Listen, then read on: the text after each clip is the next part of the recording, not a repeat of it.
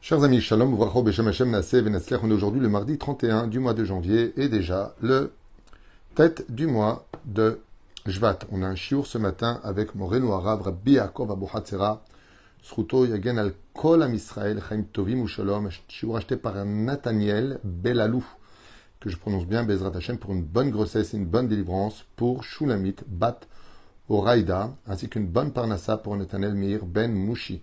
ברכה, רווחה והצלחה בכל מעשי ידיו, ישכיל, יצליח וירוויח לחיים טובים ושלום, בזכות אביר יעקב, רבי יעקב וחצרה, ainsi que Kol Am Israël. On commence tout de suite ce shiur pour une grande fois, Shlemach, Lama Meara, Briut Etana, pour tous les pitsouim, pour tous les malades d'Israël, une grande réussite pour vous tous, un bon zivoug, agoun, Bezrat Hashem, de beaux enfants sur le chemin de la Torah des mitzvot, et sans plus tarder, Veikar Moshe et Atzmot Yosef Imo, Ashbea Ishbia. Vous savez que Yosef Hatzadik, Allah Shalom a vécu en Égypte, dans ce merveilleux pays pour lequel la Torah nous a interdit de rabiter. On n'a pas le droit d'habiter en Égypte. Et si vous me dites El Rambam et euh, El Ravovadia qui était grand rabbin d'Égypte, la réponse est simple. Si c'est pour une mission spirituelle shaliach, c'est-à-dire j'y vais pour un truc précis comme c'était le cas du Ravovadia ou pour de la marchandise, pour travailler, j'y vais pour m'y installer, alors dans ce cas-là j'ai le droit, mais de s'y installer pour s'y installer, c'est assourd. Il y en a qui disent de ne, pas repasser par les 42 stations.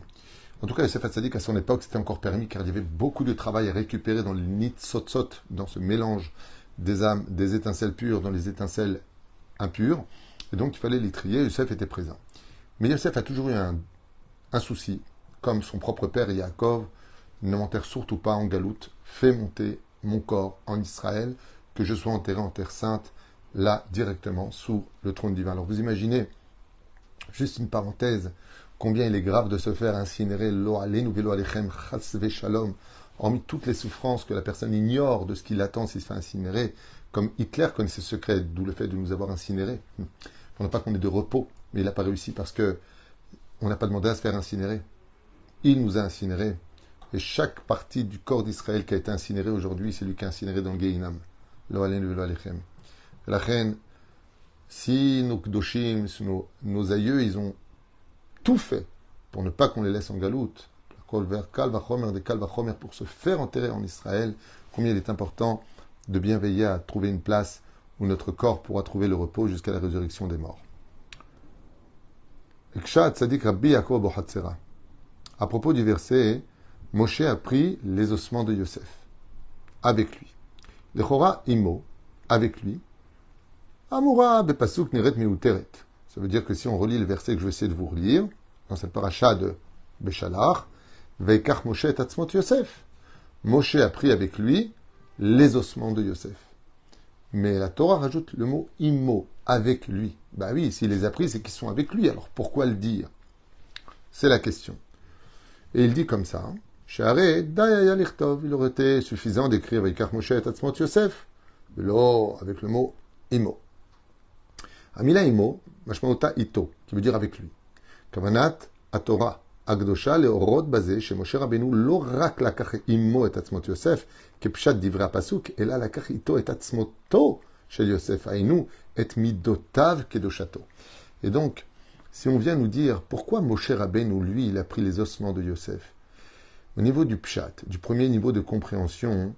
la Torah est en train de nous dire que, comme on avait promis qu'on ne pourrait pas sortir du pays d'Égypte sans prendre les ossements de Yosef, alors il les a pris, ok. Mais il suffisait simplement de dire que Moshe a pris les ossements de Yosef. Pourquoi tu dis avec lui? C'est évident.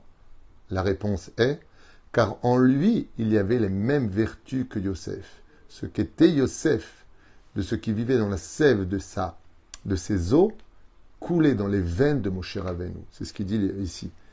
Et midotav et gdushato. La gdusha de Yosef Hatzadik était aussi dans le sang de Moshe Rabbeinu. Il les a pris avec lui. De là, on apprendra dans la vie que quand on enterre quelqu'un, ce qu'on doit le plus retenir de lui, ce sont ses bonnes vertus. Et ces vertus-là, faut pas en parler simplement. Mon père était un grand donateur, mon père était très patient, mon père était très humble, ou mon père était un grand érudit. Il faut que toi aussi, quand tu enterres ton père, tu prennes de ce qu'il était, de ce qu'il y a de mieux, et tu l'inclus en toi. Ce qu'il y avait de mauvais, le temps qu'il est mort, on n'en parle plus, mais surtout, ne le vis pas pour toi. Ne prends pas ça en toi. Ne prends pas ça avec lui. Qu'on dise toujours tu as l'image du positif de ton père et jamais du négatif. Et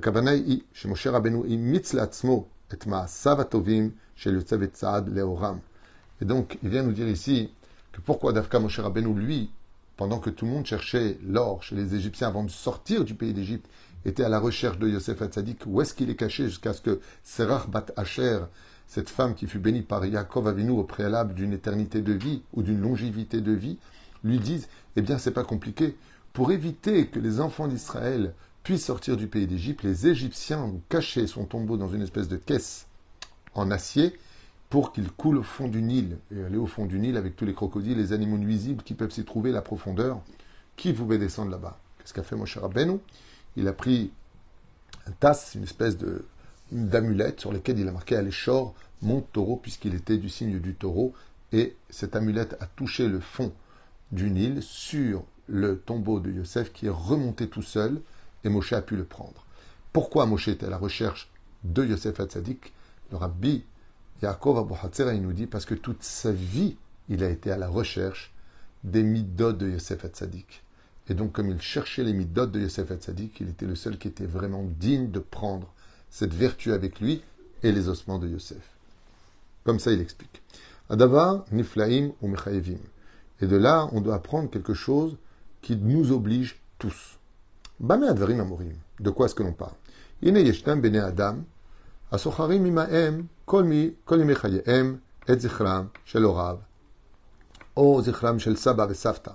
On a souvent donc, dit ici le Rav, Rabbi Yaakov des souvenirs de nos parents, de nos grands-parents, de ceux qu'on a connus, de nos oncles. Et on retient souvent la douleur de leur départ, le manque qu'ils nous ont malheureusement occasionné. Onosim et zichram beyachas le pratim shulaim, où la seule chose qui va rester aider, c'est leur héritage, ou toutes sortes de choses, mais qui sont comme... Euh, euh, il y a la route et il y a ce qu'on appelle euh, les shulaim, sur le côté. D'accord?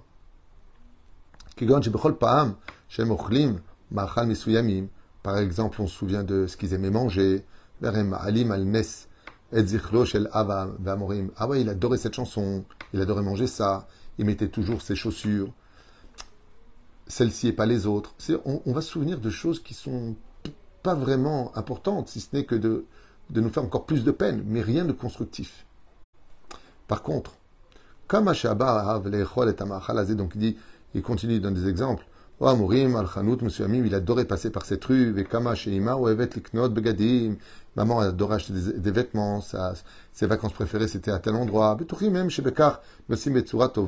on est persuadé qu'en rappelant les souvenirs de ce qu'ils aimaient, ou de ce qu'ils ont mangé, ou de ce qu'ils ont vécu, eh bien, on leur fait du bien dans le monde d'en haut. Alors que ceci n'a aucune importance, comme un tombeau qui est descendu au fond du Nil. Par contre, comme il dit ici, Artaoud Be'adam dit Rabbi Abu Hatzera, ils font une grave erreur. Car justement, quand on n'est plus dans le corps, quand on est dans le monde d'en haut, malgré le fait qu'il était mort, Yosef, il le portait sur lui. Ça veut dire qu'il a pris du départ de Yosef Hatzadik ses midot et il les fait vivre en lui. Yosef. Ils n'ont pas simplement pris les ossements de Yosef, de là où il était Yosef, et qu'il a vécu en Égypte, et qu'il était roi 40 ans. Et là, et là, on doit tous prendre sur nous, quand on a vécu avec un tzaddik, quand on a vécu avec une bonne personne, quand on a eu des parents qui étaient exemplaires, sur certains cas, on doit les vivre ces choses-là parce que c'est ce qui va les faire vivre en haut. Ça veut dire que Dieu va leur dire, mais quel héritage tu as laissé sur terre? Si tu étais une personne pathétique, critiquer tout le monde, tout, tout le monde, tout tourne rien qu'autour de l'argent. Alors ne t'étonne pas des résultats que quand tu partiras de ce monde, tu n'iras récolter que ce que tu as semé. Comme je dis souvent, depuis des années, depuis des années, avec beaucoup de peine, combien il est triste, déplorable, même catastrophique, de n'avoir existé que parce qu'on a eu de l'argent. C'est que vraiment on valait pas plus qu'un petit billet un bout de papier. Combien est important, si tu as les moyens d'avoir de l'argent, de laisser un bon souvenir, d'aider, d'être là. Tu prends rien avec toi. Combien c'est regrettable de voir des gens qui ont tellement de gens qui les fréquentent parce qu'ils sont ministres, parce qu'ils sont directeurs, parce qu'ils ont un poste important. Puis une fois qu'ils perdent ce poste, personne ne les regarde.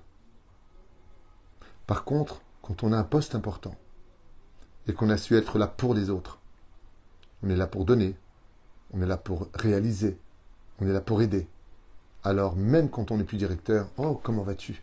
Quelle bonne personne tu as été. Parce que la seule chose qu'on reste et qu'on laisse dans ce monde, c'est ni sa fortune, ni rien.